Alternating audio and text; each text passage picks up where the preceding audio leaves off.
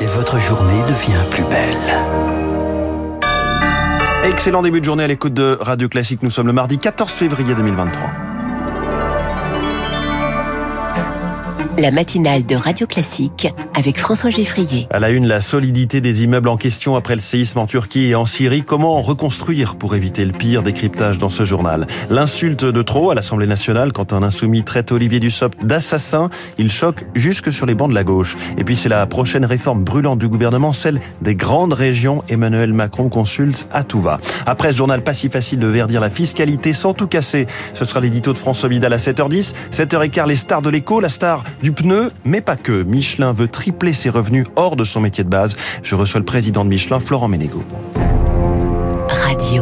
Classique. Lucille Bréau, en Turquie et en Syrie, les sauveteurs continuent de brasser les décombres. Sans espoir ou presque désormais de retrouver des survivants du séisme, il a déjà fait plus de 35 000 morts. Des centaines de milliers de rescapés sont toujours ce matin sans abri. En Turquie, plus de 6 000 immeubles se sont effondrés comme des châteaux de cartes, malgré la prise en compte des risques sismiques. Les explications de Julie Drouin. En Turquie comme en Syrie, le matériau le plus utilisé dans la construction, c'est le béton, symbole de la modernité. Problème, eh bien, le béton ne supporte pas la moindre imperfection. En zone sismique, il devient donc un matériau à risque, d'autant plus si les normes sont plus ou moins respectées, comme l'explique l'architecte ingénieur Cyril Anap. C'est un problème de contrôle qui sont impossibles. Quand vous avez un bâtiment en béton, c'est les fers globalement qui vont assurer la réaction parasismique et par définition, vous les voyez pas puisqu'ils sont coulés dans le béton et que donc le contrôle a posteriori est complètement impossible. Mais avec des séismes d'une telle magnitude, plus de 7 sur l'échelle de Richter, il est impossible aujourd'hui d'éliminer tout risque. C'est donc une nouvelle logique de construction qui doit se mettre en place. Maintenant, l'idée, c'est d'accompagner le désastre. Les dégâts vont se passer, mais il faut les limiter au maximum. Les pays les plus riches du monde, euh, la Californie, le Japon, qui sont en zone sismique, l'architecture ordinaire, l'architecture domestique, l'architecture des logements, ils la construisent toujours en bois sur un ou deux étages. Le bois est pas en soi un matériau qui résiste forcément mieux au séisme, mais entre se prendre une maison en bois sur la tête et une maison en béton, les dégâts sont pas du tout les mêmes. Selon une association locale, le coût économique du séisme pourrait atteindre plus de 84 milliards de dollars pour la seule Turquie. Les explications de Julie Drouin, le Conseil de sécurité des Nations Unies, lui, s'est réuni en urgence pour aborder la situation en Syrie. Damas a finalement autorisé cette nuit l'ouverture de deux nouveaux points de passage transfrontaliers avec la Turquie pour une période de trois mois. Aux États-Unis, un suspect a ouvert le feu cette nuit dans un campus du Michigan près de Détroit. Il a fait au moins trois morts et cinq blessés.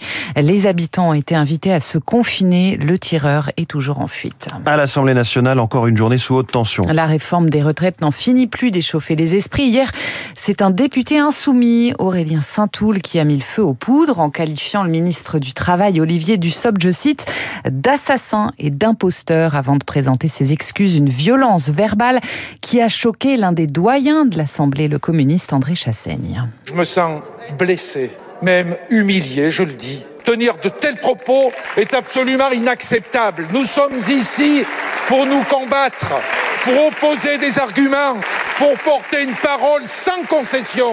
Mais jamais nos débats, nos arguments ne doivent dériver avec des insultes qui sont portées contre des membres de cette Assemblée et contre des membres du gouvernement. Le débat démocratique, c'est un échange d'idées, c'est pas un échange d'insultes.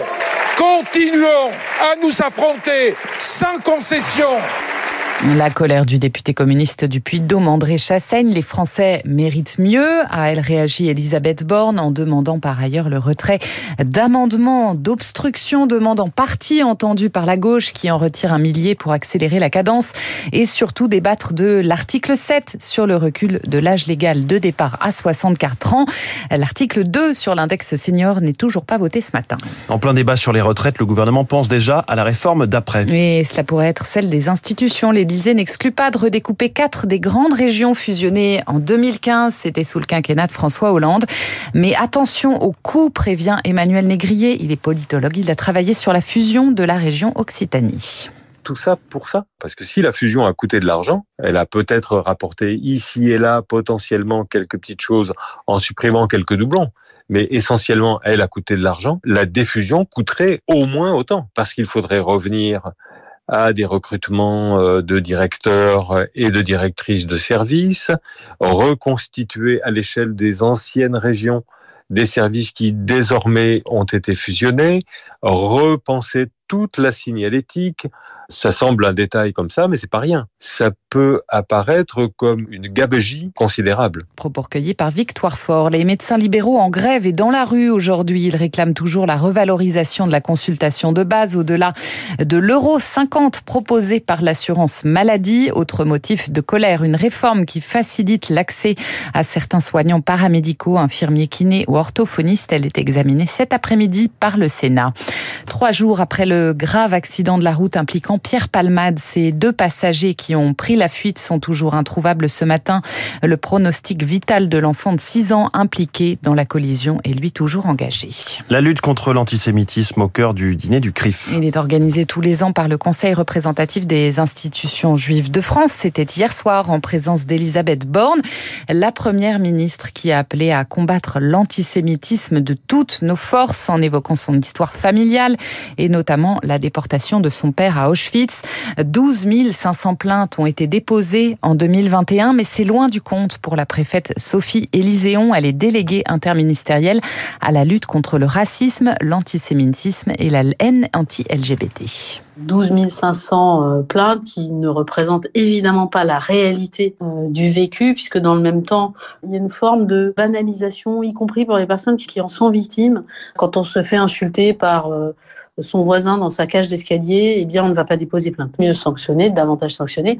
Ça passe notamment par des modalités un peu différentes pour le dépôt de plainte et la capacité à ce que ce soit les policières, policiers, gendarmes qui se déplacent vers la victime, qui visent vraiment à faire en sorte que ce qui est mesuré par les dépôts de plainte soit plus en cohérence avec la réalité vécue euh, des victimes de racisme, d'antisémitisme et de discrimination liées à l'origine. C'est l'un des fiascos sécuritaires de ces derniers mois. On s'en souvient, la finale de la Ligue des Champions en mai 2022 entre Liverpool et le Real Madrid au Stade de France. Un rapport au vitriol accable ce matin l'UEFA et la police française et ses fausses idées sur les supporters anglais. L'UEFA, première responsable car elle organisait l'événement selon les experts. Il fustige aussi l'usage de gaz lacrymogène par la police Et puisqu'on parle de foot, un choc à suivre ce soir. PSG Bayern de Munich, huitième de finale allée de la Ligue des Champions. C'est à 21h au Parc des Princes. Merci Lucille Bréau. Prochain journal 7h30 avec Charles Bonner. Attention à ne pas casser une incitation qui marche. Le crédit impôt recherche, ce sera l'édito de François Vidal dans un instant. Puis cette question, comment Michelin peut-il se développer au-delà du pneu? Florent Ménégo, le président de Michelin, est ce matin la star de